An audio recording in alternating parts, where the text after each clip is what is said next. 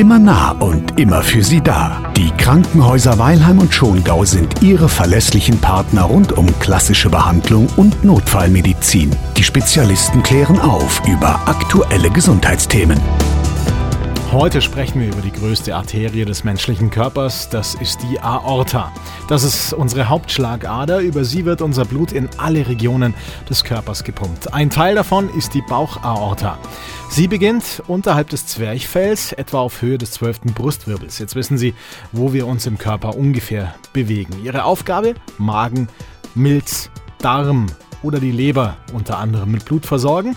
Wir sprechen mit Michael Schierlinger. Er ist Gefäßchirurg am Krankenhaus in Weilheim. Einen Begriff gehen wir heute durch, den wir alle schon mal irgendwie irgendwo gehört haben. Da bin ich mir sicher. Das Aneurysma. Erklären Sie es uns. Das Bauchaortenaneurysma ist eine Aussackung der Hauptschlagader im Bauchraum, wie der Name schon sagt. Gibt es auch im Brustraum, gibt auch andere Schlagadern, die gleichzeitig mit betroffen sein können. Ähm, das Bauchaortenaneurysma ist deswegen so gefährlich, wegen der Gefahr des Zerreißens und damit des Verblutens des Patienten. Ah, das klingt hochdramatisch. Nach dem, was ich jetzt darüber weiß, haben wir selbst eigentlich keine Chance zu erkennen, ob wir an sowas leiden oder nicht. Da helfen nur regelmäßige Voruntersuchungen, zum Beispiel beim Hausarzt. Dann stellt sich die erste Frage, wie groß ist das Bauchaortenaneurysma? Die Hauptschlagader bei einem gesunden Mann hat einen Durchmesser von ca. 2 cm, 1,8 bis 2,2 circa. Wenn sie über 3 cm sind, haben sie schon eine Erweiterung, eine sogenannte Ektasie. Wird eine Kontrolle einmal jährlich empfohlen.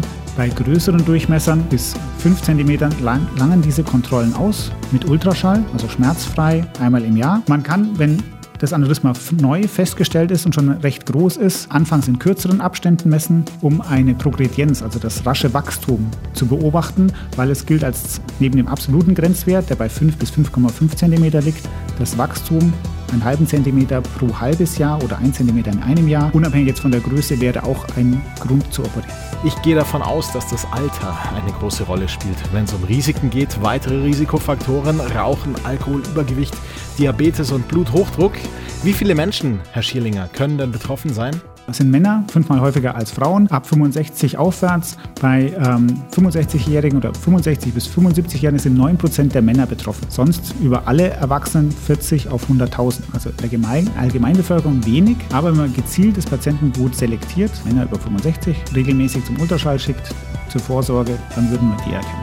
Erkennen ist schon mal gut, behandeln der nächste logische Schritt, damit eben nichts passiert.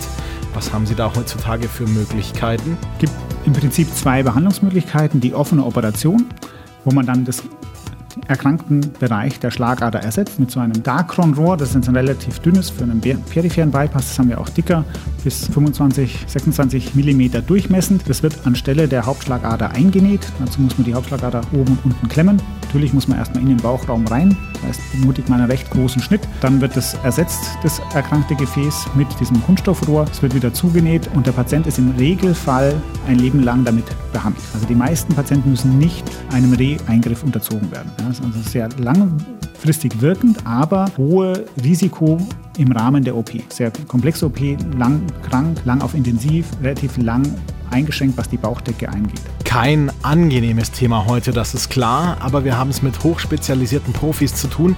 Müssen es ja auch sein, denn eine Schlagaderbehandlung ist ein wirklich komplexer Eingriff, oder? Das hängt ein bisschen von der Konfiguration der Aorta ab. Wir können inzwischen mit den modernen Stent-Verfahren über 90 Prozent der Aortenaneurysmen endovaskulär versorgen, was für den Patienten viel, viel schonender ist, weil man das über den Leistenzugang oder kombiniert Leiste-Arm durchführen kann mit Katheterverfahren und auch komplexe Veränderungen der Schlagader dann gezielt mit den Nierenarterien, den Eingeweideschlagadern mitversorgen kann, um dort eben das Ausschalten des Aneurysmas zu ermöglichen. Jetzt ist aber bei ca. 20 Prozent der Fällen ein Nacharbeiten erforderlich. Das ist normal, das liegt im Rahmen dieser OPs, dass über seitliche Schlagadern das Aneurysma immer noch Blut bekommt. Es wird kontrolliert, wenn dem so ist, kann man dann gezielt nacharbeiten und diese Gefäße, die noch das Aneurysma mit Blut versorgen, noch gezielt unterbinden. Wie lange sind wir dann außer Gefecht? Offene OP müssen Sie mit circa zwei Wochen bei uns rechnen, mehrere Tage auf der Intensivstation, häufig angeschlossen noch eine Rehabilitation in einem weiteren Krankenhaus. Bei der endovaskulären OP sind Sie nach einer Woche entlassen, brauchen keine Reha. Also wenn Sie sich 10, 14 Tage schonen, ist das vollkommen ausreichend. Dankeschön, das ist Michael Schierlinger gewesen. Schön, dass Sie Zeit für uns hatten. Ein komplexes Thema heute.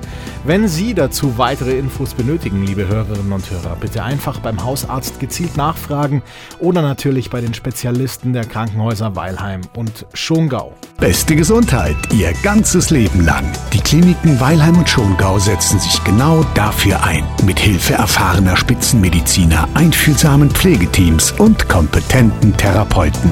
Alles Gute für Sie.